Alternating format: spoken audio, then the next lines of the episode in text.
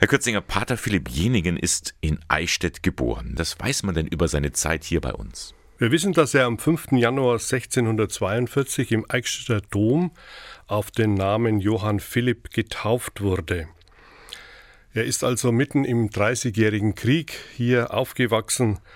Die Stadt war weitgehend zerstört, 450 Häuser waren niedergebrannt und sechs Kirchen, die Hälfte der 5000 Einwohner umgekommen.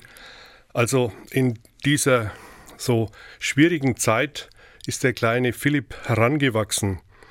Es schreibt jemand über ihn, es war eine verwundete Zeit.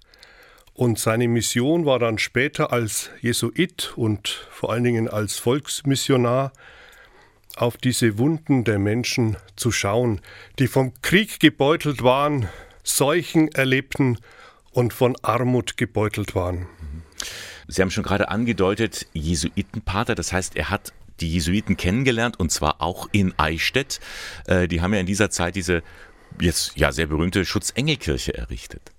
Er ist als Jugendlicher hier ins Jesuitenkolleg gegangen. Er hat sich auch der Marianischen Männerkongregation angeschlossen. Die kümmerten sich um die sittliche und religiöse Formung ihrer Mitglieder. Das war also sozusagen der erste Kontakt. Früh schon ist der Wunsch in ihm entstanden, sich diesem Jesuitenorden anzuschließen. Die Eltern waren alles andere als begeistert. Hm. Der Vater ja konvertit, er war übrigens zeitweise Bürgermeister in der Stadt und Goldschmied, aber er hatte auch zeitlebens Schulden. Und die Mutter war dem Wunsch gegenüber auch sehr reserviert. Trotzdem gelang es ihm nach langen Ringen, auch mit den Eltern, sich dem Jesuitenorden anzuschließen. Und dann hat er ja ein großes Ziel gehabt. Er wollte nach Indien in die Mission, hat aber nicht geklappt.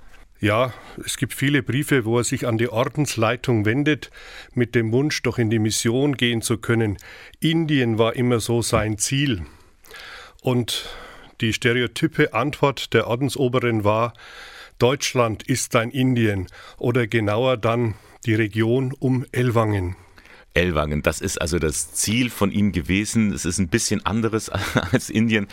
In der Ostalb, also im Osten Baden-Württembergs gelegen, aber dort ist er ja dann richtig bekannt geworden. Was hat ihn dann ausgezeichnet? Was hat ihn geprägt? Als er 1680 dorthin kam, war er zunächst für so eine Wallfahrtskapelle zuständig. Er hatte sehr schnell Zulauf, er war ein beliebter Prediger und Ratgeber. Später konnte er dann eine große Wallfahrtskirche errichten. Aber es ist auch überliefert, dass er missionarische Spaziergänge unternahm. Er ist also in dieser Zeit durch tausend Ortschaften gekommen in vier Diözesen. Er war also auch ständig unterwegs zu den Menschen, die seinen Rat suchten, die ihn hören wollten.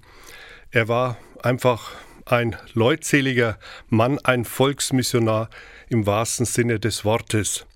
Seine Gestalt war eher hager, ausgemergelt, aber er strahlte Warmherzigkeit aus und hatte für jeden ein freundliches Wort über. Sein Lebensmotto war Mit Demut und Liebe kann man alles erreichen.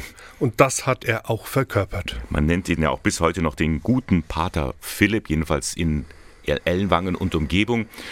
Nun hat er zeitlebens keinen Drachen erlegt, er hat nicht den Tieren gepredigt und er hat auch keinen Mantel geteilt.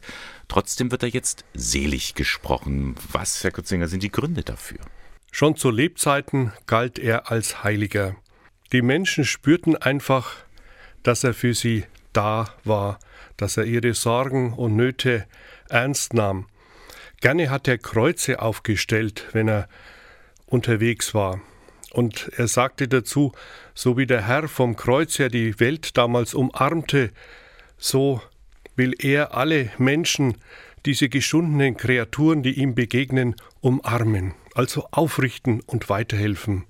Und das hat man ihm abgenommen und er hat in dieser trostlosen Zeit tatsächlich ein Stück Himmel für die Menschen auf Erden gebracht. Nun geht man ja auch hier von Eichstätt aus ein bisschen auf Spurensuche, denn Pater Philipp Jenningen möchte man wieder neu entdecken, gerade jetzt zur Seligsprechung am kommenden Samstag. Es gibt da seit 1992 eine Aktion, die tatsächlich Spurensuche heißt. Das sind Pilger aus Ellwangen, die sich hier am Geburtsort von Pater Philipp Jenningen umgeschaut haben und ja, die von hier aus eine mehrtägige Fußwallfahrt starten. Also die Anfänge von Pater Philipp Jenningen und dann sein Ende werden hier durch einen Pilgerweg verbunden. Domkapitular Reinhard Kürzinger, vielen Dank. Gibt es etwas, was Sie ganz persönlich von Pater Philipp Jenningen anspricht? Ich habe ein Zitat entdeckt, das mich sehr anrührt. Pater Philipp Jenningen hat einmal gesagt, ein Floh, den ich mir bei einem armen Kranken geholt habe, ist mehr wert als alle Schätze der ganzen Welt. Das ist ein Satz, der könnte von Franziskus sein, aber er stammt von Philipp Jenningen. Vielen Dank, Reinhard Kürzinger. Gerne.